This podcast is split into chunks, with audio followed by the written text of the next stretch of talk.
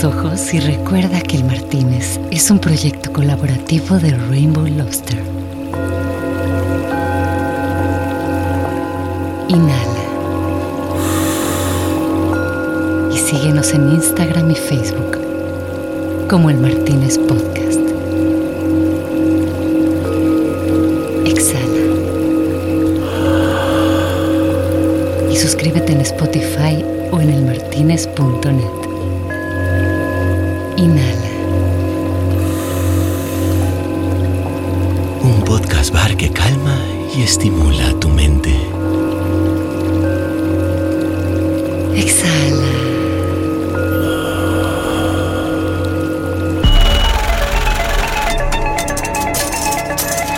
Aquí tu dinero no vale. El Martínez.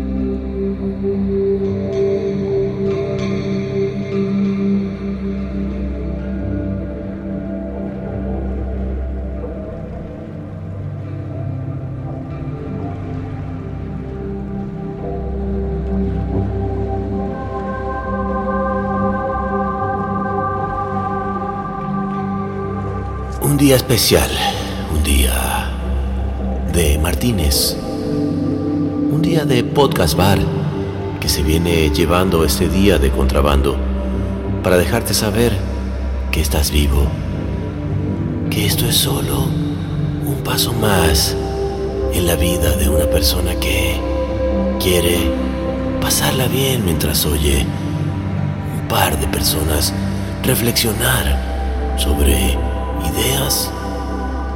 salud y vida. Esto es el Martínez Podcast Bar. Hoy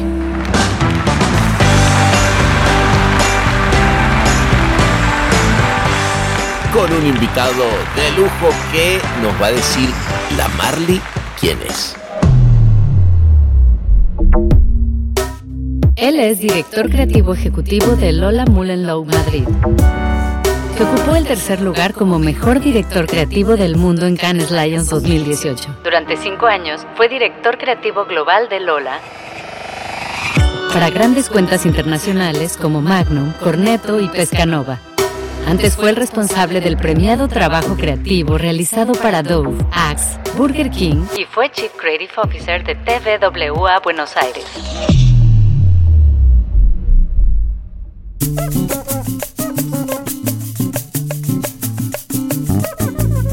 Comenzamos la noche hablando de este nómada creativo que ha pimponeado entre Argentina y España en diferentes momentos de su vida. La verdad que sí, sí que ya habían pasado un montón de cosas en, mi vida y en mi vida dentro de la publicidad. Incluso yo sabiendo vivido en España, porque yo había vivido del 2001 al 2006, de estos seis años de que también salgo de Tapsa, me voy, eh, yo entro a Tapsa como redactor, me hacen director creativo, después me hacen director creativo ejecutivo, después me voy a Arnold España, después de seis años eh, fuera del país y, nos volvimos. Entonces nos volvimos, hicimos esa experiencia que fueron otros seis años en Buenos Aires y ahí uno que ya tuvo la experiencia de salir del país y de moverse, bueno, levanta la cabeza a ver si hay, hay cosas y te empiezan a caer ofertas de diferentes lugares. Y terminabas hablando con, no sé, de una en Chicago, pero había otra posibilidad interesante en México, alguna cosa en Asia.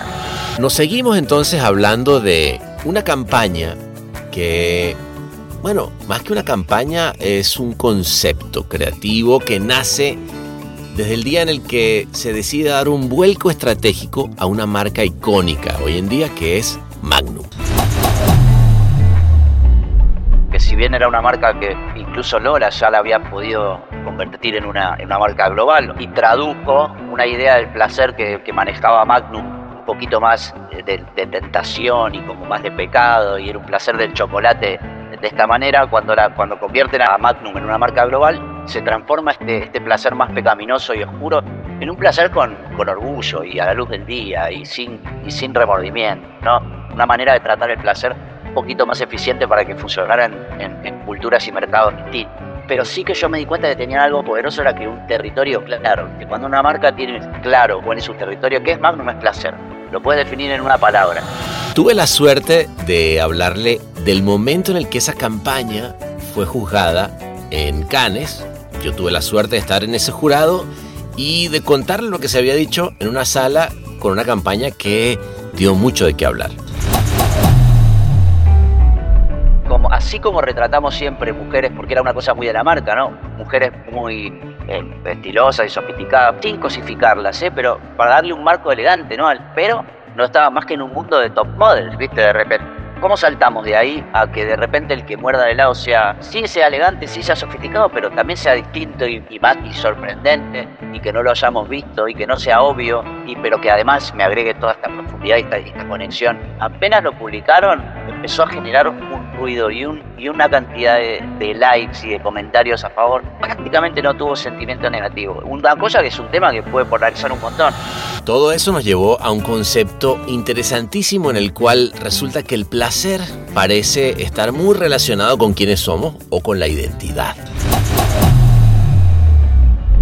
Lo que generó que pasara esto es lo mismo que te contaba antes con lo de la mordida, ¿no? Lo tuyo es el placer, ¿cuán profundo puedes ir adentro del placer? No solamente hay capas en el placer, hay tantas capas que uno se encuentra con la identidad pues si profundiza lo suficiente dentro del placer. Entonces, el placer y lo que a vos te da placer y lo que a vos naturalmente quiere, que tiene que ver con el placer, te define a vos como persona. Entonces tiene que ver con tu identidad. Y bueno, sí, ser fiel a tu placer es importante. Hablamos obviamente de Lola, de esta agencia que ha redefinido gran parte de la comunicación en España y que hoy en día sigue en el top de las agencias de ese país que además exportan creatividad para varias partes del mundo.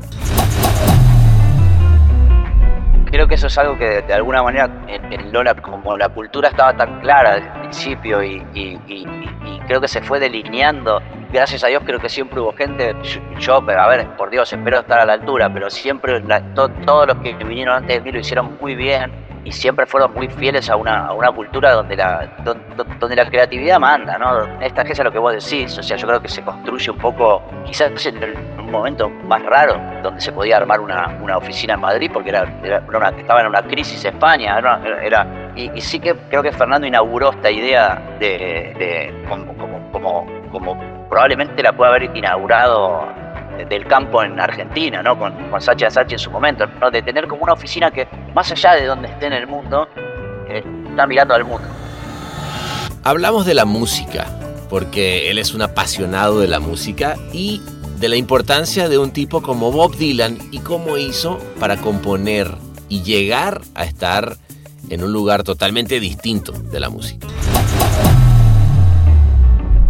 Bueno, Dylan es en lo máximo y también puede ser lo peor, ¿no? Como todo artista. Es un tipo a veces tan infantil y caprichoso como artista que, lo querés matar, pero es tan único, una luz tan, tan propia, tan única y tan personal, me deslumbra, me puede, ¿no? Y recién cuando sacó el documental de Scorsese, eh, No Direction Home, creo que se llamaba, que era cuando veo el documental este y me meto en los discos y puedo escuchar, me, vuelvo loco. Yo creo que Bob Dylan es el, es el tipo que, que realmente baja de una manera muy clara la estructura de la canción popular, ¿no? de, la, de la canción de rock. Y terminamos reflexionando sobre la creatividad, cómo llegar a esas ideas que desde su punto de vista deben ser sumamente simples y de justamente de la belleza que hay detrás de hacer una idea así de simple. Pero cuando yo pienso en la publicidad, no sé por qué, pero me ha tirado siempre más tratar de ir tan, tan, profundo que llegar a un, a un lugar común que conecte a más gente a un, a, un nivel. Quizás porque me, soy medio, medio obsesivo de que tiene que ser muy simple. Siempre me, me, gusta porque soy medio tonto. De, de, tratar de, que sea simple, de que sea fácil, de cuando tiene mucha complejidad la, la, la comunicación me, me frena un poco. Tomen entonces todos, por favor, esa taza de té que tienen ahí en su mesa, que en el momento que la toquen se va a convertir en un rosé para recibirlo, porque él es Tomás Hostilla.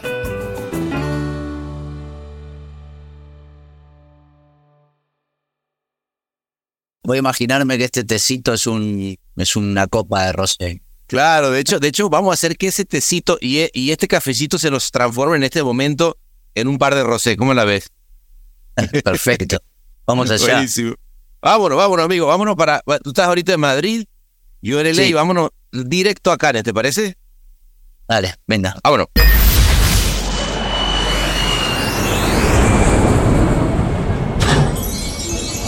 Bienvenidos a El Martínez. ¿Qué le servimos para empezar?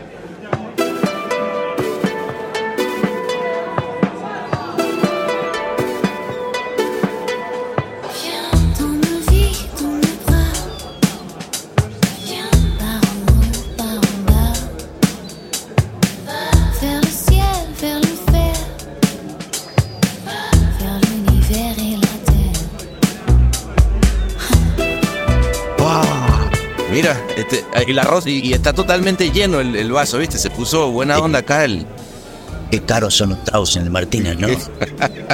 qué caro, qué ca- eh, eh, es una cosa impresionante. Fíjate que yo en una época, Tomás, este, iba con tan poco dinero, seguramente tú tuviste una época así también, donde me tomaba los restos de las cosas que deja la gente en la mesa. Así de... Jugada fuerte, ¿no? Lo, lo que hace, lo que, lo que es desde España lo que se hace mucho, porque acá se hace mucho, la, la juventud sale, le llaman botellón, que salen a, a beber en la calle. Claro. Y lo que se hace en España se compra al supermercado, se lleva ahí en, en el maletero de un coche y tienen preparado un barcito personal, ¿no? Entonces estás como, estás, estás como en el bar, pero no tenés que gastarte todo en, en- en los precios desorbitantes y en los tragos ahí. gran, gran técnica, gran técnica. Bueno, amigazo, eh, ya con este, estos par de rosés hermosos y quiero pensar que, eh, fíjate que el, el otro día, ahorita que me hablabas de esto del botellón, eh, me estaba diciendo eh, Miguel, un amigo español, que ellos traían una furgoneta y, y hacían toda esa... eh, yo te digo que el próximo Canes tenemos que, que instaurarla, Tomás. Total, el botellón del pana. Exacto, mira, eso no está mal. Mira, oye, de verdad que qué gusto, hermanito, tenerte acá. La verdad que tenía ya un rato largo eh, queriendo hablar contigo, que, que, no joda, que nos tomáramos este suculento rosé. Espérame un segundo. Eh, François, tráete la botella completa, Faco, porque ya me estoy... Este, porque, porque la verdad es que he sido muy fan de, de todo el trabajo que has hecho eh, eh, en tu carrera. Obviamente creo que Magnum es sin duda como un sello personal que, que tienes con, con todo el trabajo que has hecho. Y yo quiero que nos joda, esta noche comience y este rosé eh, con ese 2014, ¿no? Este, tú después de haber hecho, eh, digamos, pasos desde Argentina, de haber hecho tu agencia, ta, ta, ta, y caes en, en- Lola, que, que además en un, eh, creo, y a ver, tú, tú cuéntame un poquitito de esa época, pero no solamente era una cuenta, era un momento importante en una agencia donde estaban pasando un montón de cosas, un montón de, de talento, etcétera. Llévame a ese lugar, ese momento, vamos a hacer ese flashback y, y de, y de lo que ha pasado hasta ahora. A ver, sí. La verdad que sí, sí que ya habían pasado un montón de cosas eh, eh, eh, en mi vida y en mi vida dentro de la publicidad antes de, antes de que yo llegara a Lola. Pero, pero sí que es verdad que incluso yo sabiendo vivido en España, porque yo había vivido del 2001 al 2006 y había tenido Claro. una experiencia alucinante en una, en una, en una España recién ingresada en la comunidad europea, con, con, con- con- con una inyección económica fuerte, con, con mucha producción. O sea, fue una época de aprender porque se producía, era en ese En momento FCB Tapsa, Tapsa, ¿no? estaba eh, Exactamente, FSB que después fue Young Rubicon, que después fue solamente Tapsa y que ahora vuelve a MLL, ya está, se fue a hacer, ya, ya- ya es otra cosa ya, completamente. ya es cualquier cosa, ya uno no sabe qué es nada, pero bueno. Pero, pero, pero yo estando ahí adentro, yo entro como FSB Tapsa, después se la, se la, se la recupera, se la compra, se la compra una cosa rara que pasa a veces, que el, el dueño local se la recupera y la compra a la multinacional y la vuelve a vender a otro grupo, entonces se convierte en ya. Eh, una locura. Pero una agencia con un potencial tremendo, con un, con un Julián Suazo en ese momento llevando eh, el, el- el liderazgo de la agencia, enfermo de la, de la producción audiovisual, que nos, que, nos, que nos enfermó a todos y nos enseñó, por ejemplo, el, el- el- el arte de la edición, que me parece que es, que es algo tan, tan bonito y tan importante en el, en, en- en el oficio este que tenemos de contar historias. Claro. Eh, y ahí, eh, ahí aprendíamos nosotros que era un, era un vicio, porque nosotros, sobre todo los que veníamos de Argentina, que queríamos, lo más importante era la idea, ¿no? Y uno quería escribir el guion y contar ese guion bien de la mejor manera posible, pero sí, oralmente, ¿no? Era, imagínatelo.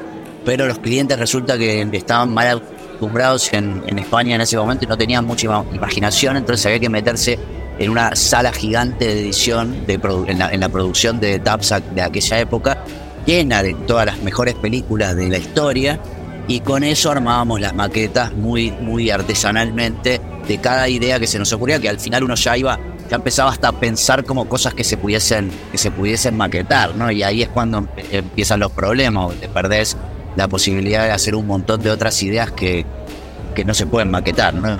Claro, eh, pero bueno, ahí aprendimos un montón. Interesante, interesante esa parte de, aprendizaje porque, porque habla, eh, Tomás, de dos culturas, ¿no? Por lo que entiendo. Una cultura argentina, eh, donde contarte un cuento, pues te lo cuento, te lo imaginas y tal, a un mercado donde de pronto era todo más estructurado, pero sí es cierto lo que está diciendo. Si yo tengo que encontrar en algo que ya existe para contarte una idea nueva, es difícil, ¿no? Es difícil, pero bueno, ¿qué te da eso?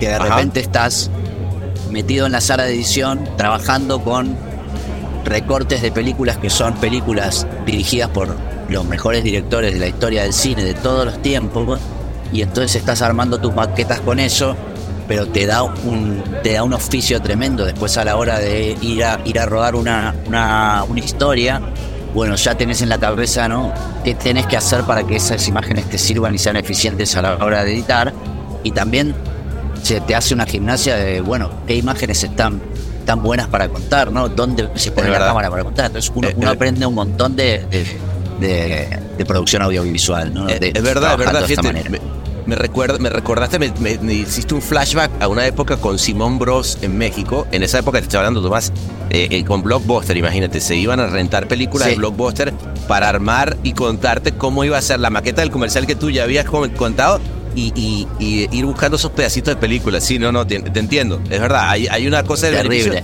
Y, y en algo que estás diciendo tú, que es la, importancia de la edición, que es al final donde se va a contar y cuando se va a contar la historia. Total, y bueno, y esto y estamos hablando prehistoria de Lola, ¿no? Entonces yo eh, eh, claro. Eh, de, aquí en un momento, en un momento estando en España, después de, estos seis años de que también salgo de TAPS, me voy eh, yo entro a Tapsa, como redactor, me hacen director creativo, después me hacen director creativo ejecutivo, después me voy a, Arnold, España, que era así como una, una, una, boutique que dependía un poco de euro, pero más con un perfil así un poquito más, más interesante, más creativo, una agencia más chiquita y más familiar. Me voy ahí, que, que, que, que duró poco, pero es una buena experiencia hasta que empezó el teléfono un día, me llama Ernesto Zavalio de, de, Argentina, que no sé de dónde le había sonado mi nombre dos o tres veces, dice, lo voy a hablar con este chico a ver, a ver qué le pasa. Y pegamos buena onda, me terminé yendo a conocerlo, charlamos un montón, no sé qué, y me, me, él me hizo una oferta para volver a Buenos Aires. A TWA. Cosa que yo le dije, no sé, no sé, a, TWA. Y yo no sé si estoy, viste, no sé si estoy seguro y me fría de ganas de volver. Después de seis años en, eh, fuera del país, y, con, y con Sabaglio, además. Y con Sabaglio y con, y con mi mujer que decía, por Dios, me encantaría. Eh, y, y, nos volvimos. Entonces nos volvimos, hicimos esa experiencia que fueron otros seis años en Buenos Aires, parte, parte Sabaglio, parte una agencia chiquitita que armamos con, con un planner que estaba en Sabaglio, que nos, nos, nos fuimos de ahí, montamos una cosa nuestra, también una experiencia interesante de saber lo que es tener un poco los salarios sobre tu espalda, que me alcanzó esa experiencia para saber que no quiero volver a hacerlo. Eh, pero, pero, pero, no, pero no estuvo mal, ¿viste? Uno, aprende un montón de, un montón de otras cosas y, es súper interesante. Pero en ese momento, cuando en Argentina también todas las cosas, los movimientos son cíclicos, de repente te vuelve como a pinchar un poco el mercado, que yo justo lo agarré eh, eh, a la vuelta con, con una inyección, aparte de de militancia política de una, de una parte de la, de la, de la política, digamos, más un poquito más, si querés, de la izquierda en ese momento, pero con una con un país como reconstruyéndose así como es Argentina, al, como, como, como, como se podía. Y, lo que quizás necesitaba en ese momento, pero eso dura como mucho, unos seis años y después se empezó a pinchar y se empezó a, a, caer de nuevo. Y ahí uno que ya tuvo la experiencia de salir del país y de moverse, bueno, levanta la cabeza a ver si hay, cosas y te empiezan a caer ofertas de diferentes lugares. Por, por lo menos te empezás a enterar y, así terminaba, terminabas hablando con, no sé, la posibilidad de un, no sé, de un Chicago o eh, había, no me acuerdo ni la agencia, pero había otra posibilidad interesante en México, alguna cosa en Asia.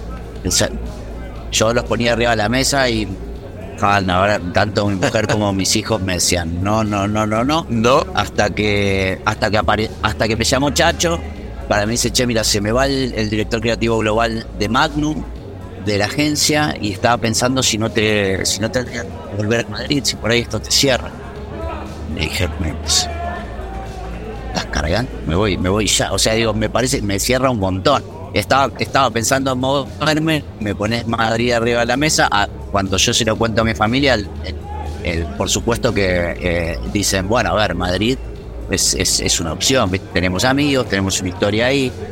Se podría hacer, podríamos volver a, Madrid. Y bueno, y al final terminó saliendo. Nos volvimos y, y, fue una buena decisión, ¿eh? por muchas razones. Esto es El Martínez.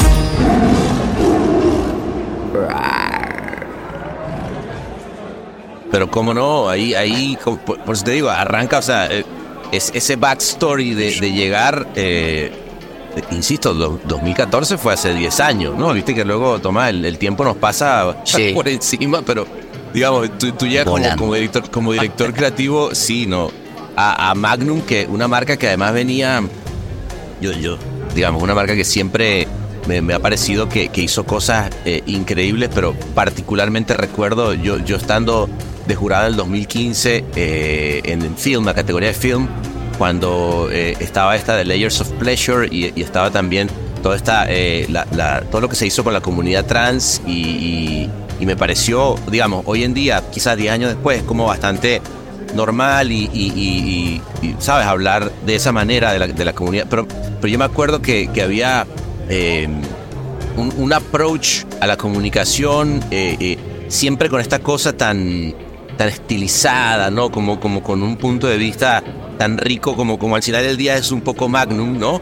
Pero, pero que sí, sí le han dado, lo, han revestido de una, no sé, como de una mística, de una cosa que es linda. Esto, último que hicieron, por cierto, digo, aprovecho y, hablé un poquito de eso. Me gustó mucho la, idea del metaverso, ¿no? Esto de que, de que en, en, el meta, en el metaverso no hay magnum. Y entonces está, esto digo, para y, aprovecho porque todo el mundo me empieza a preguntar, que viste que no todo el mundo ve todas las piezas, pero, pero me gustó mucho porque es esta, esta chica que es un avatar que está viviendo en un mundo de avatar, mundo de, de en un metaverso, y se pone entonces, que es justo el, el, espejo, la contracara de lo que ocurre con, con, los seres humanos, pero en este caso es ella quien se pone y se mete en el metaverso que es la, la humanidad, ¿no? O el mundo normal y empieza a vivir esto como si fuera una mujer normal y en el momento en el que le va a dar un, mordisco al, Magnum, se da cuenta que no existe, ¿no? Eh, pero, pero digo, para llegar hasta allá, lo que te quiero decir que me parece muy lindo la construcción de una marca que, que donde el placer y el, y el vivir el mundo y la vida, etcétera, se ha hecho increíble, ¿no? Sí, a mí eh, lo curioso de nosotros empezamos y tuve la suerte de entrar en la marca, creo que en el momento justo, porque si bien era una marca que que incluso Lola ya la había podido convertir en una, en una marca global, o, digamos que la había ganado para, para empezar a convertirla en una marca global, y, tradujo una idea del placer que, manejaba Magnum un poquito más de, de, tentación y como más de pecado, y era un placer del chocolate de esta manera, cuando, la, cuando convierten a, a, Magnum en una marca global, se, se transforma este, este placer más pecaminoso y oscuro en un placer con, con orgullo y a la luz del día y sin, y sin remordimiento, ¿no? Entonces, porque, porque también, también era un concepto de una manera de tratar el placer un poquito más eficiente para que funcionara en, en, culturas y mercados distintos. Pero no, no tenían, no habían podido ejecutar bien nada, ¿viste? Eran todas historias que sí iban como para ese lado, pero que no tenían nada. Y yo entré con muchas ganas de hacer algo y, por supuesto que era muy difícil en ese momento en, en Unilever y con los procesos y cómo, cómo, cómo se trabaja con estas cuentas tan, tan grandes y pesadas y, y con que uno tiene que encontrar eficiencia en tantos lugares que termina con historias muy simples y medias bobas y medias sin, sin gusto a nada. Eh, pero sí que yo me di cuenta que tenían algo poderoso, era que un territorio claro, que cuando una marca tiene claro cuál es su territorio, ¿qué es Magnum? Es placer. Lo puedes definir en una palabra. Para mí eso me dio un montón de facilidades para poder empezar. Digo, ok, si es esto, vamos a, Qué importante eso, ¿no? Total, que sin eso, no, viste, no, siempre te estás como dando contra las paredes, ¿no? Hasta, hasta que la, lo aclarás. Y, y eso nos permitió ir más profundo sobre el placer y entender que, bueno, las, las convenciones del placer, del placer y el lujo, por ejemplo, cuando se juntan, que el placer lo primero que te trae es el sexo también. O, y, cuando vas al lujo, entras en los lugares comunes medios eh, eh, básicos de una cascada, una limusina, un, una, un champagne en no sé dónde, y, y, ese mundo, ¿no? Y el, el, mundo ese de un, de un lujo así como un poco más ruso o, exagerado. Eh, ah, un lujo más ruso. el ruso, ruso de Rusia, ¿no? De, no, por eso, por eso, de, esta cosa de los zares. de... opulencia, ¿no? De cuando va a la riqueza y quiere mostrar. Y bueno, nosotros sí que dijimos, para, ¿no? Que hay, tiene que haber un lugar en el placer metiéndose más adentro, más humano, más, más, más profundo y más interesante, pero sin perder todos estos códigos que la marca ya tenía, que eran belleza, elegancia, lujo, sofisticación. Y así fue que, bueno, mientras hacíamos una campaña, que era una campaña bastante mala, que, es la que estaba arriba de la mesa, muy simple, de una historia de unas chicas que iban corriendo a agarrar globos, que cuando los agarraban explotaban y le caían un helado, una cosa absurda, pero muy, muy, muy rodada, muy, muy bonita. Me, tocó producir esa, esa, esa ¿Ah, idea cuando entré en la agencia. Y sí, sí, sí, digo, joder, esto hay que hacer ahora me quiero morir.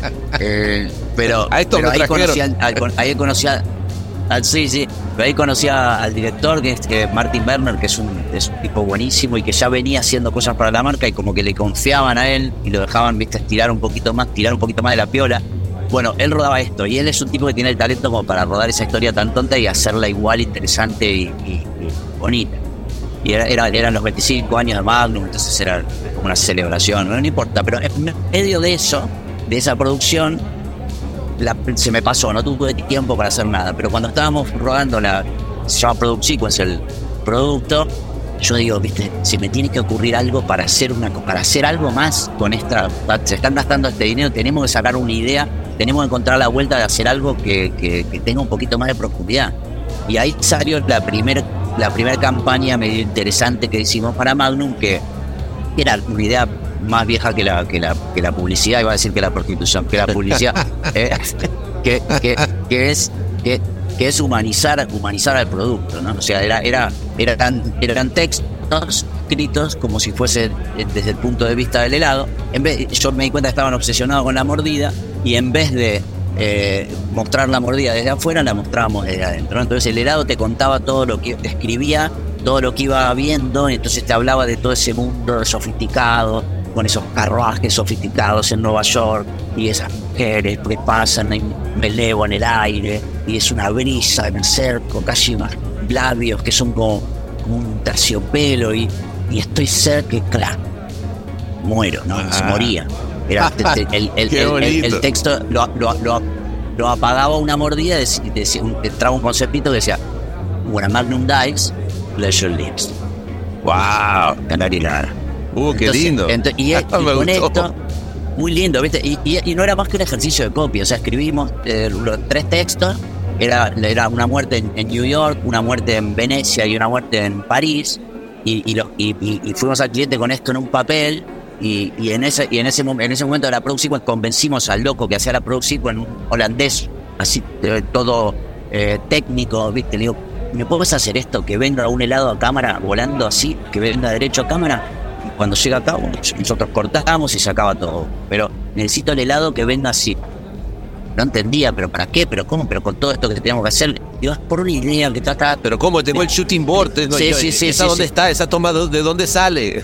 Pongo un chico a armar la máquina para que haga eso y al final del rodaje logramos hacer ese helado que venía a cámara, que después le hicimos alguna animación alrededor, pero era todo negro y se escuchaba esta, esta voz en off que después se lo, se lo vendimos al cliente con mucho trabajo, eh, locutado por, por, por, de aquella manera, pero lo, lo, vieron, lo entendieron, de repente también en la red se lo empecé a mostrar al CEO del grupo y a este y al otro y eh, se empezaron a sumar, se entusiasmaron con la idea y conseguimos que lo, lo, locutaran, conseguimos un dinerito de acá y de allá, y lo terminó locutando Albi Kittel, la versión de New York, eh, ah, un este actor, el, típico mafioso eh, eh, americano, pero con, que hacía ese acento medio italiano, pero americano, y Olivier Martínez, el, un actor francés que estaba eh, marido de Halle Berry, que estaba en ese momento ahí medio despuntando en Hollywood. Entonces conseguimos tres voces de la hostia, tres actores con Brutal. tremenda, y nos grabamos eso. Bueno, cuestión ese año peleamos el Gran Premio de Radio en, en, Cannes con esa, con esa idea y nos ganamos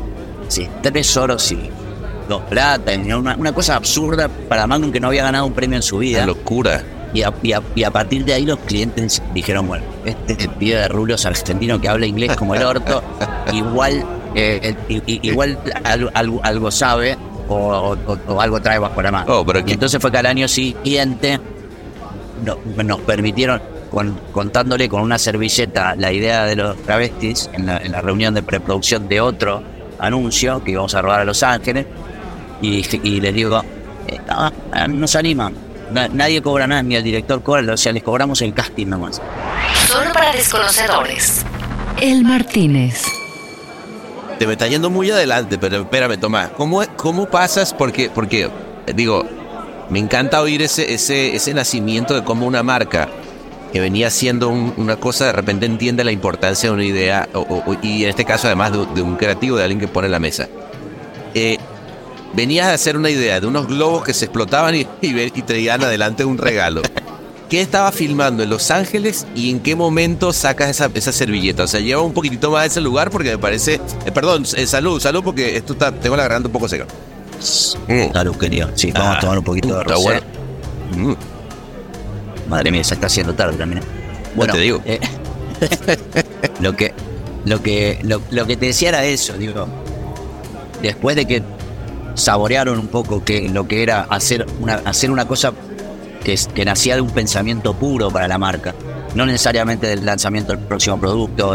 no, no, no. ¿Esto qué vendía? Esto vendía la experiencia del placer mal.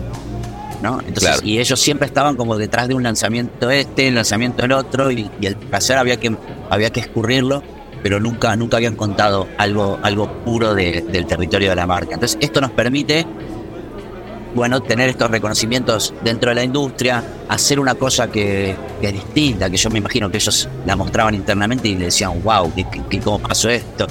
Pero después, al subir al escenario a buscar un oro en Cannes, uno vuelve boom, se, y, y, y, se, se, le voló la cabeza. Y, probaron el gustito de, de, claro. de, de bueno, el placer, probaron ¿no? el placer del lujo en Cannes qué importante no solamente hacer algo que, funcione eh, de cara al negocio, que, es el, el, lo primordial, pero que pueda ir un poquito más lejos y que, también impacte en la industria, que, haga, que, construya también para, el trabajo que hacemos. Que, importante eso. Y cuando, y cuando alguien prueba eso desde el lado del cliente, bueno, se, le, le gusta y, y, entiende, que, y entiende lo, lo, relevante, lo interesante que es pasar por todas esas incomodidades y, es, y esos riesgos que, que, que requieren eh, a, a hacer cosas que son distintas o, o, o, que te diferencian más o son más interesantes, conllevan Total. un montón de incomodidades. Pero cuando lo, bueno, lo probaron, al otro año sí que íbamos con una campaña mucho mejor que la de los globos para, para la global, pero que tampoco era una, una comunicación así completamente disruptiva. Pero en medio de ese contexto, sí que dijimos, y hasta esta idea también, que era la idea de, de, los drag queens, ¿no? Que un poco aprovechábamos, aprovechábamos esta idea del magnum doble para, para, para jugar con, con ellos, pero íbamos un poquito más lejos. De hecho, lo más interesante que me parece que, que, se hizo ahí, que lo decías vos un poco al principio, que es verdad que abordamos el tema de, de, de lo transexual o, o de lo travesti, cuando las marcas solamente usaban esos, esos, esos modelos para reírse, no, no tanto para, para, para, para elevarlos. empatía, ¿viste? Para elevarlos. Lo usamos con mucho respeto. Nosotros retratamos a, a, a drag queens y travestis y algún, y algún transexual con muchísimo respeto. El casting fue buscar gente que nos inspire, que nos, que, que, que, que nos hiciera, que, nos, que, quisiéramos seguir, que nos gustara ver, gustara escuchar. La película es una película muy estilosa y todo, pero también había unas entrevistas donde ellos hablaban y eran súper interesantes.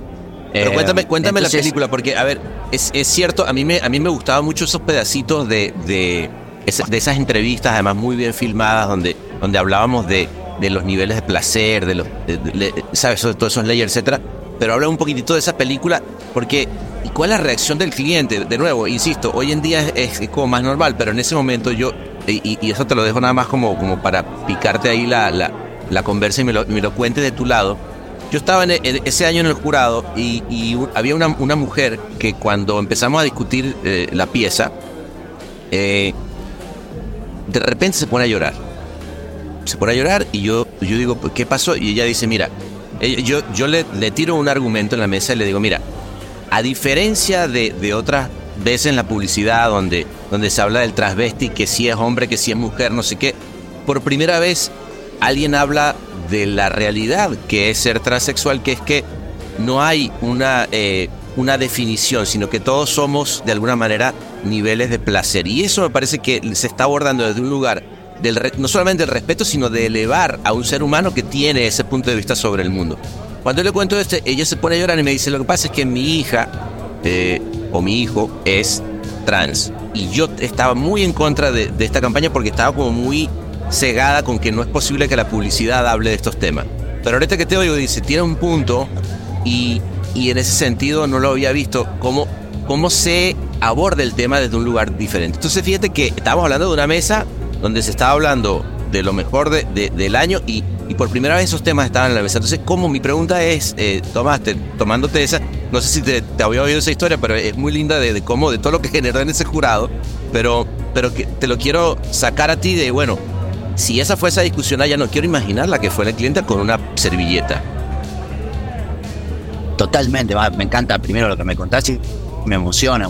A ver, a ver, eh, a poder ver un poquito lo que pasó del otro lado, que yo no, no, no, no me había enterado de nada, más que, eh, bueno, la alegría de cuando te dicen, bueno, te, te, te, te ganaste un oro con, con, con esta idea que siempre es que sí y honor film. Y, y así pasó, perdón, así pasó de plata a oro, ¿eh? por cierto, con esa discusión mirá, que te estoy mirá. contando. O sea, o sea, es culpa tuya. No, no, no, no, no, no, no, oh, perdón, perdón, perdón, muchacho, no, no, no, no me estoy queriendo yo, este, no, te digo que una de las partes de la discusión fue esa, ¿no? Imagínate. No, Espectacular, no. espectacular, no, bueno, pero mira, y, y, más allá de la alegría, lo, lo, lo, que generó que pasara esto es lo mismo que te contaba antes con lo de, con lo de con lo de la mordida, ¿no? Y es lo tuyo es del placer. Bueno, ¿cuán profundo puedes ir adentro del placer? Hay, hay, no solamente hay capas en el placer, hay, hay tantas capas que uno se encuentra con la identidad si, si profundiza lo suficiente dentro del placer. Entonces, el placer mm, y lo que a vos te da placer y lo que a vos naturalmente te gusta y lo que vos no, naturalmente quieres, que tiene que ver con el placer, también es, se defi te define a vos como persona, ¿no? Entonces tiene que ver con tu identidad. Cuando llegas ahí, Uf. puta, empieza, se empieza a poner interesante. Entonces, los argumentos nuestros siempre son por ese lado. ¿Cuánto, cuánto, cuánto más relevante podemos hacer el territorio de esta marca si nos metemos en serio? Y, y, de repente nos encontramos con este, con, esto, con este ejemplo, que parece un disparate, parece una locura, pero que está muy conectado con la esencia de lo que tu marca es. Entonces, wow, eh, porque eh, hay de, que de, el placer, el, o sea, el placer al final del día te identifica como persona, eso es verdad. O sea, a mí no necesariamente me da placer lo mismo que le da a placer a alguien más, porque tiene que ver con quién soy, ¿no? Totalmente. Y también es eso, ¿no? Que, que territorio escurridizo para una marca, porque realmente el placer es para cada uno es algo diferente, ¿no? Y cómo, cómo, cómo, cómo contarlo, bueno, cómo contar. También es verdad que uno es, uno es un helado, pero como, como son las marcas y como somos las marcas hoy en día, eh, sí que te das licencia para hablar de otras cosas. Pero cuando son relevantes para la gente, está bueno. No, no, total, pero, pero ¿cómo? Mi, mi pregunta es, llévame otra vez a ese momento de la, de la servilleta, cuando le vas a contar y vas a hablar por primera vez de la comunidad Yo, trans. O sea, ¿qué, qué, qué, cuál fue la reacción? Están en pedo, están locos. Dijeron, no, o sea, eh, eh, ¿por qué vamos a poner travesti mostrando, el, eh, com, comiendo el producto? Porque la idea era esa, ¿eh?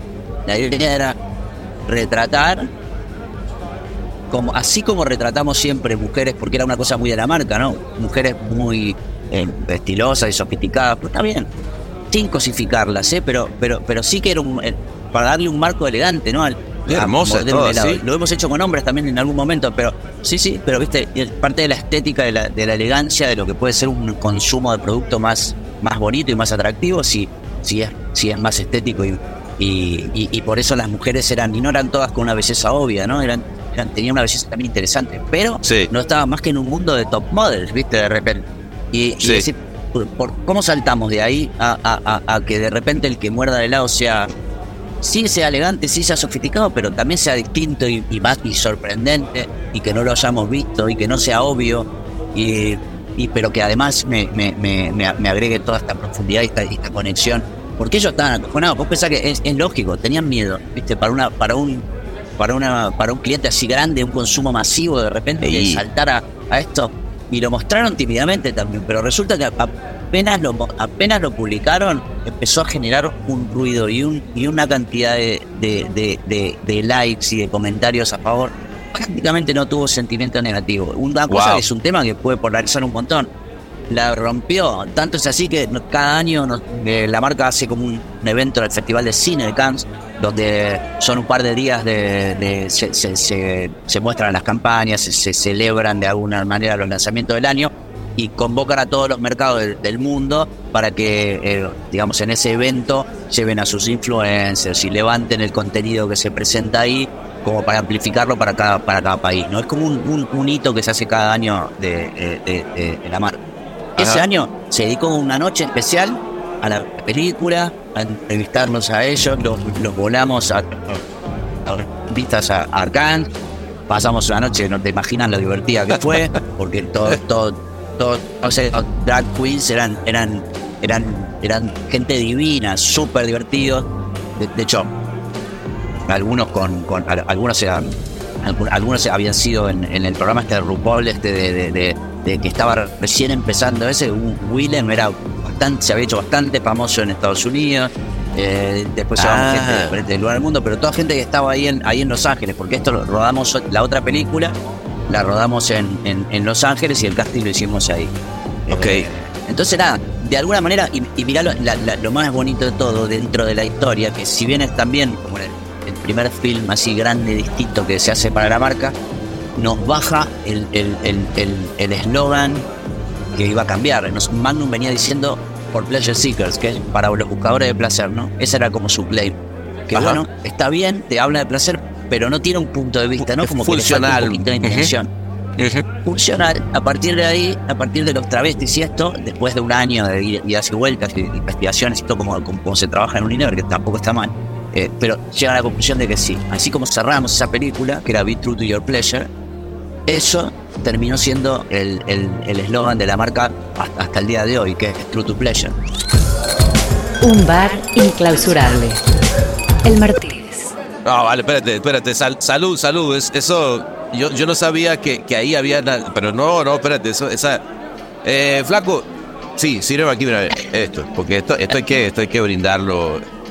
Be true to your pleasure. Y nuestro pleasure ahorita es este, este rosé hermoso que nos estamos tomando. Mm. En este metaverso eh, eh, donde sí hay rosé.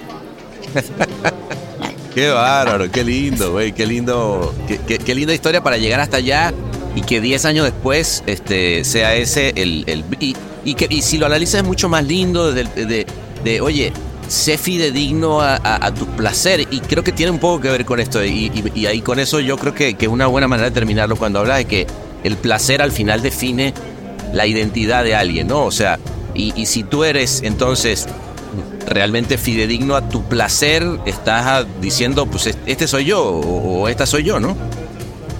Completamente. A ver, un poco pegado a la idea de hacer lo que te gusta te hace ser más vos mismo, ¿no? Esto lo, esto lo sabemos. ¿no? Viejo. Si te, por alguna razón terminás, tuviste la mala suerte de terminar eh, empeñando tu vida en, en- prepararte para algo que no es lo tuyo, ves esa gente que está como un poco jodida, que está esperando todos los días que, que, que- que se haga las seis para, para, para, para volver a, a ser ellos mismos. Bueno, cuando tenés Claro. la suerte de, de poder dedicarte a algo que te gusta todo el tiempo, y bueno, sí, ser fiel a tu placer es, es- es importante. Y también, y, y- y un poco es eso, ¿no? Es buscar dónde, dónde está esa, esa verdad humana relevante para cortar gente y que la pueda hacer suya. Ahí se genera un vínculo fuerte. Total, total, mira, qué, qué lindo, qué, qué, qué lindo llegar hasta allá. Oye, y hablando un poquito de, de- de esos placeres tuyos que, que te identifican, yo sé que eras un tipo como muy musical también, ¿no, Tomás? Este, grupo Sí. Nirvana, este, eres fan de los Beatles, del gran Bob Dylan, que por cierto, eh, estaba, no sé si, si llegaste a ver ahorita en Netflix, hay una, una nueva, eh, un nuevo documental que se llama The Best Night in Pop, puede ser, o algo así, que hablan de, de- de el día que se hizo eh, We Are the World, la canción que le hizo Michael Jackson, este, junto a, a este otro Richie. a Lionel Richie. Y está Bob Dylan, y ahorita te, pongo esta nada más para hablar de Bob Dylan porque me, pareció muy interesantísimo cómo estaban todos felices, todas las estrellas pop felices cantando We Are the World y de repente ve a un Bob Dylan como diciendo, ¿qué mierda hago yo aquí? ¿En qué momento decidí montarme en el escenario? Sí, sí, y lo, y lo, y lo perdida, lo perdida que está mi voz, mía que pueda yo llegar a meter en esta canción en medio de todo este lío, ¿no? Eh, la cara, la cara de Dylan, bueno, Dylan es, Dylan es el, el, el, lo máximo y, también puede ser lo peor, ¿no? Como, como, como, como todo artista, es, es, es un tipo, es un tipo a veces tan infantil y caprichoso como artista que, que lo querés matar, pero es tan único que, que, que yo eso, a ver, es como una, una debilidad que tengo. Hay, hay, hay estos personajes que tienen una, una luz tan, tan propia, tan única y tan personal, me, me, me, me deslumbran, me pueden, ¿no? Y, y, y, con Dylan, la verdad, la verdad, Dylan sí que había escuchado acá y allá, pero eh, recién cuando sacó el documental de Scorsese, eh, No Direction Home, creo que se llamaba, sí, cuando, creo que sí, cuando me meto cuando veo el documental este y me meto en los discos y puedo escuchar, me, vuelvo loco. Que, que sí, no sé, habrá sido, no sé, 15, 20 años atrás, no me acuerdo cuando salió el, documental, pero cuando, cuando me, me, meto ahí, como que lo estudio un poco más en profundidad o, lo, vivo un poco más en profundidad, en, a través de este lente en el que se ve toda la carrera, decir, madre mía, ¿no? Primero, el, el, los niveles de magia que tuvo, de, de, ser esto que decíamos antes, ¿no? De ser él mismo a un nivel, ya tan, tan, tan auténtico y tan profundo que, que tocaba lugares que sí, ¿cómo se puede escribir una cosa así? ¿Cómo se puede componer un tema así? Eh, ¿Cómo se puede tener este nivel de poesía y tan claramente transmitir eh, la actitud y, la, y, la, emoción que, que, que el tipo estaba sintiendo cuando lo escribió? Tiene hablar de nada puntual, ¿no? combinando, haciendo como una, una, una, una mezcla de, de, palabras casi como una magia, ¿no? Y, y, después en términos de estructura, así ya más como, como contador de historias y de narrativa, yo creo que Bob Dylan es el, es el tipo que, que realmente baja, baja de una manera muy clara la estructura de la canción popular, ¿no? De la, de la canción de rock, no de rock and roll que, que, que, ya se venía ensayando, sino la canción de rock, que es otra cosa, ¿no? Esta canción popular que eh, en, la, en la que se repite, se repite la estrofa, te puede aparecer un puente, después viene el estribillo, se vuelve a repetir la estrofa, puede ser que haya un puente, puede ir al estribillo de nuevo, donde el estribillo explota más fuerte, se repite dos veces y termina. De alguna manera el, tipo pone eso arriba de la mesa. Por supuesto que después lo transgrede, hace, hace Rolling Stone y estas cosas que son como canciones cíclicas que no terminan nunca, o sea, tiene bastantes eh, eh, modelos de poesía para sus canciones, pero a mí me parece que es eso, como el tipo que te enseña, viste que el rock para mí es, y, las composiciones de rock son, puta, me dejó mi novia, estoy me siento, pero una vez no mierda. me siento que me quiero, me quiero morir. Agarro la guitarra y de alguna manera encuentro una, una, una, una melodía, una sucesión de acordes que me permite plasmar esa emoción y que después cada vez que lo escuche se evoca, ¿no? Eso, eso que te estaba pasando. Creo que la, música popular y las canciones buenas tienen eso, ¿no? Atrapan El, la, emoción. Bueno, Dylan es un demonio con eso. Es el, es, es, si uno va sobre sus canciones pensando en eso, puede ir viendo eh, cómo, cómo, cómo es la carrera de un artista, ¿no? Que es simplemente estar muy conectado con, con, con cómo se siente y no parar un segundo de, de, ejercitarse y de, trabajar y, así sacar canciones, ¿no? Ir cabrón. Y, terminar ganándote el, el Nobel de Literatura. pero porque sí, porque, porque es un escritor increíble, increíble. Claro, claro, qué bárbaro, ¿no? Como, como, como nosotros, digo, ahorita que hablábamos tanto de, eh, qué, loco sabes cómo se, se, estremeció el mundo con todo este tema de, de por qué le dan el, el, Nobel de Literatura a un músico, pero pero fíjate, que tienes toda la razón. Como el tipo replanteó la manera de escribir una letra y, muchas de las cosas que, ocurren en, en el, la música lleva a la literatura. Y creo que también ahí habla un poquito, Tomás, de. yo, creo que, no lo, yo creo que no lo. Creo que no lo fue ni a buscar, por ejemplo, al, Nobel de Literatura él. Claro, se le cayó, ¿no? Y, después ese. Y, después ese tipo que lo vas a ver.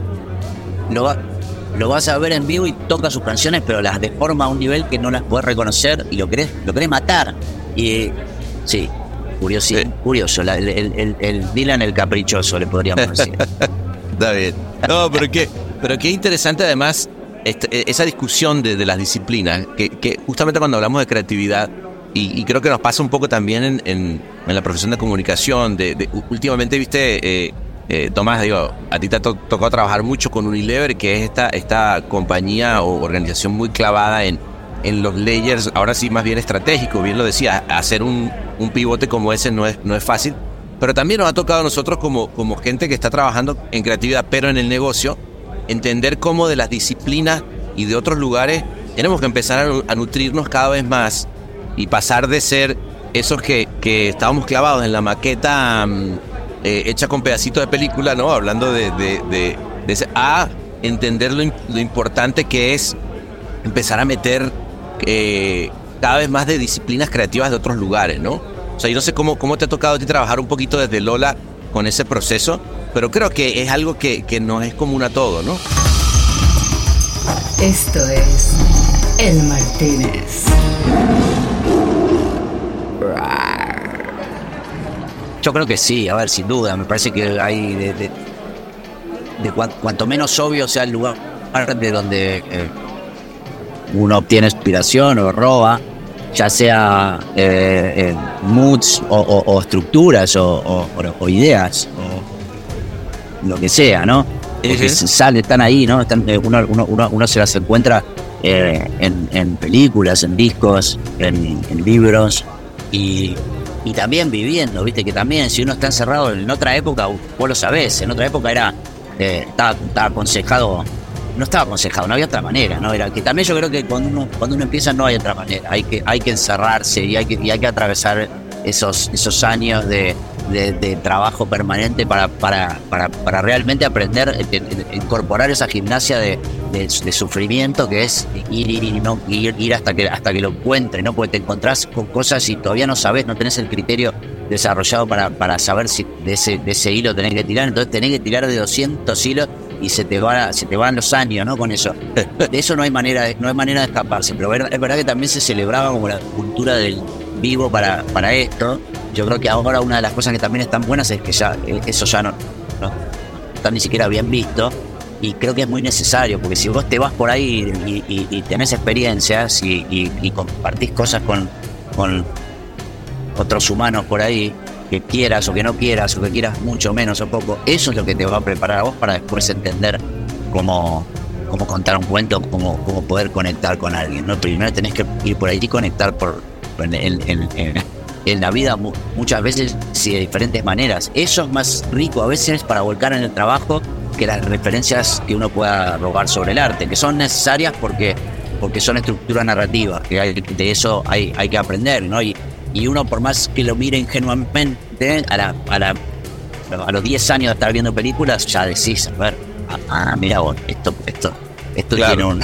Esto, esto tiene unos hilos, ¿no? Eh, eh, y, y, ver, y ver los hilos para, para lo que hacemos nosotros es, fundamental. Así todo, yo te digo, no, soy un tipo muy, muy, muy eh, súper despierto en términos de, o muy escrupuloso, o muy eh, consciente de, todo lo que voy robando. De hecho, no tengo una gran agenda como para decirle a la gente, no, la creatividad que se hace acá es esta, porque yo lo veo así.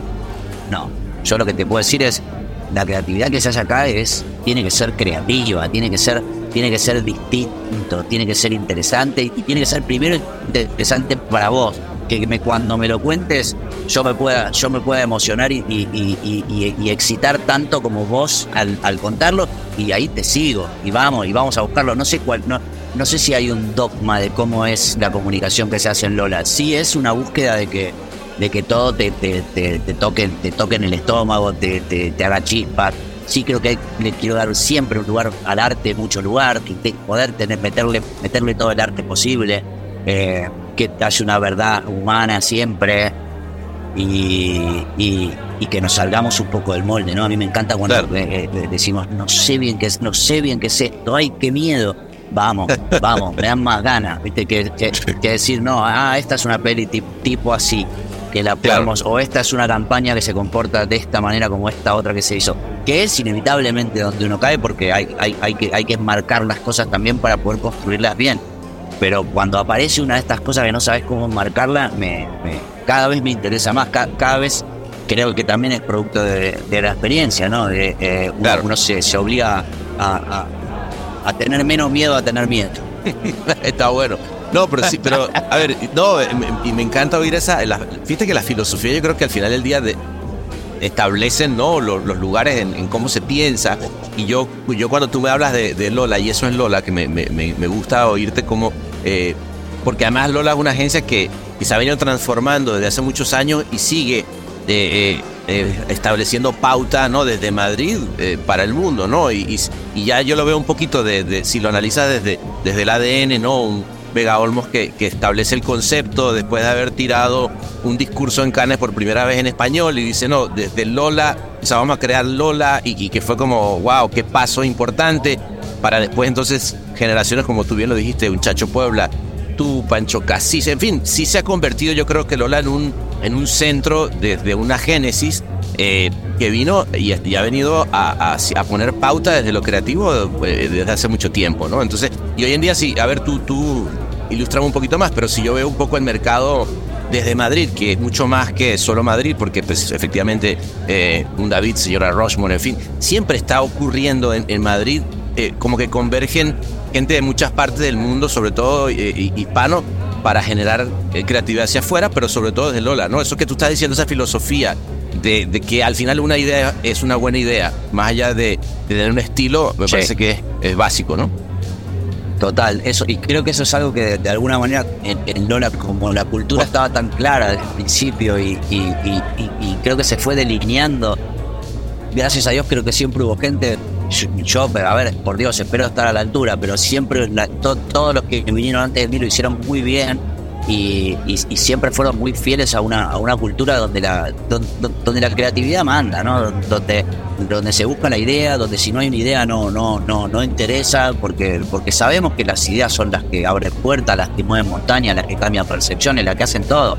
Y entonces, eh, si bien, si bien en, en esta agencia lo que vos decís, o sea, yo creo que se construye un poco eh, quizás en un momento más raro donde se podía armar una, una oficina en Madrid porque era, estaba en una crisis España. Era, claro, la verdad que Fernando ahí va y dice, no, yo me planto acá. Con mucho ojo porque Madrid debe ser una de las ciudades más, más lindas para vivir de, del mundo, ¿viste? Por un montón de razones. Es una, ciudad que tiene un ritmo pueblo, como le digo yo siempre, porque, porque uno casi camina a, cualquier lado, la gente sale mucho, hay mucha, la gente está en la calle, ¿no? Se, se come bien, se, se va de fiesta, mucha risa. Eh, no, no, no. Es, la marcha, la marcha en Madrid es increíble, ¿no? Y, es una ciudad divina. Y, sí que creo que Fernando inauguró esta idea de, como, como, como, probablemente la puede haber inaugurado del campo en Argentina, ¿no? Con, con Sacha Sachi en su momento, ¿no? De tener como una oficina que, más allá de donde esté en el mundo, está mirando al mundo. No, no, no, no no, se, no se queda ahí con lo, con, lo, con, el, con el barrio, local, con, su, con, su, país, sino que está mirando al mundo. Tiene una ambición o una ambición más, más, global. Que también es, es una paradoja porque empiezan a, se empiezan a contar historias todavía más simples y más humanas cuando mirás más lejos, ¿no? Para eh, llegar a más gente, ¿no? Aunque yo soy, me encanta lo local. Claro. Para llegar a más gente tenés que, tenés que ir a una, a una, a una verdad universal. Suelen ser como las, las, las, cosas que más unen, ¿no? Después, después tenés en, lo local diferencias que también enriquecen un montón y que también te cuentan. Yo me acuerdo, una, de las, una, de las cosas a remarcar, fui ahora jurado en, eh, en Eurovest, que no había sido nunca. Ah, como, ¿Y qué tal? como el, el, el hermano europeo de, de, Cannes. Eh, y, y, es otro, es otro palmarés, ¿viste? es, otro las, las inscripciones que ves, ves ves mucha cosa de Bélgica, muchas cosas de, centro europeo y, te, pinta te pinta otro mundo, ¿no? Y, eh. también qué, lindo y qué riqueza hay en, los localismos, pero pero cuando yo pienso en la publicidad, me, me, no sé por qué, pero me ha tirado siempre más el, tratar de ir tan, tan profundo que llegar a un, a un lugar común que, que, conecte que conecte a más gente a un, a un, nivel. Quizás porque me, soy medio, medio obsesivo de que tiene que ser muy simple. Siempre me, me, gusta porque soy medio tonto. De, de, tratar de que, de, de, que sea simple, de que sea fácil, de, de, cuando tiene mucha complejidad la, la, la comunicación me, me, frena un poco. Sí, sí, sí, me gusta ir ahí decir, mira que tocaron una, movieron una teclita, tocaron un puntito y con eso se movió. No, no, se movieron un montón de cosas para que a mí me cambie una idea. Interesante porque, porque, digamos, volviendo a lo que decías antes, es la importancia de tener a una marca definida con una palabra, ¿no? O sea, siempre hemos hablado de, que un brief debería ser algo como muy simple, como muy, eh, muy al punto, que vaya en una sola hoja. Eh, pero creo que ya el, colmo de la simpleza, ¿no? Y de repente, y volviendo al gran Fernando, decía, no, una idea la deberías comentar en un tweet, ¿no? 120 palabras, pero tú ahorita decías algo aún más depurado, que es que una marca debería poder definirse con una palabra. Y, puta, y es dificilísimo, ¿no? Y entiendo que, que pero, pero sí es cierto que, que, en esa simpleza de tener esto tan bien definido con una sola palabra que, y todo lo que significa esa palabra, es brutal lo que te puede llegar a, ayudar en términos de justo de ser simple y de, no buscarle las cinco patas al gato, ¿no? Totalmente, yo sí, sobre todo el territorio, ¿no? ¿Dónde, dónde, ¿Cuál es el mundo? ¿Cuál es el mundo que esa marca va a construir para sí misma y para los demás, ¿no? Ese mundo, si se puede sintetizar en una palabra, el territorio donde te paras después, se puede, hay más, por supuesto que hay más matices y si uno profundiza para acá, para allá, pero si te puedes parar ahí en un, en un, en un lugar que se pueda definir con una palabra, es, es, es una gran ventaja, ¿no? No, no, no, me encanta. Me llevo, me llevo, la simpleza como, no la simpleza de este hermoso este rosé que nos acabamos de dar, amigo. Salud, de verdad que qué belleza. Y ojo, eh, que viva el placer. Yo por lo visto, como, como me da placer tomar, creo que soy un borracho de corazón, fíjate, ahora que hablando de la identidad. sí, mira. No, de verdad que, que, qué lindo, qué lindo Tomás este, este momento. Eh, ya se nos viene, digo, todavía seguimos en invierno, pero ya se nos viene el verano. Espero que repitamos esto, pero en persona, no en este metaverso donde no hay Magnum. Sí o sí, querido, me, encantó conocerte y, este año y este año ya prácticamente nos, daremos un abrazo. Eh, con, un, con un botellón. ¿Eh? Qué lindo. Este, que así sea, vale, salud.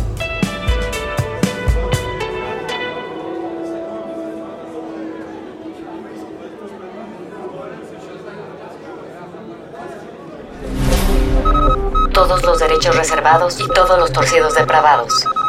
El Martínez. Se nos fue la noche de contrabando.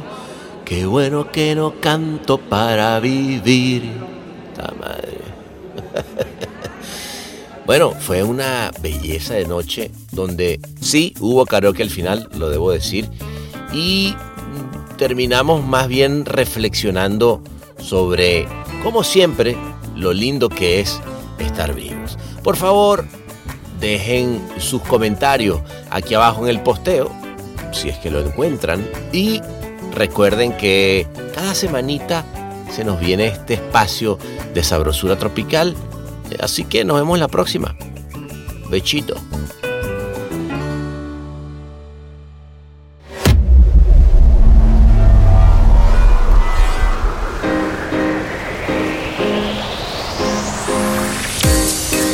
Episodio fue mezclado y musicalizado por el gran Ahmed Cosío en Ciudad de México. Locución de la voz Marley Figueroa desde Ley. Investigación y booking Natalia Visione desde Buenos Aires. Escrito por Sebastián Arrechedera. Dirección de arte y redacción Ángela Forti. Desde Madrid. Una producción colaborativa de Rainbow Lobster. El Martínez. Un podcast bar improvisadamente meticuloso.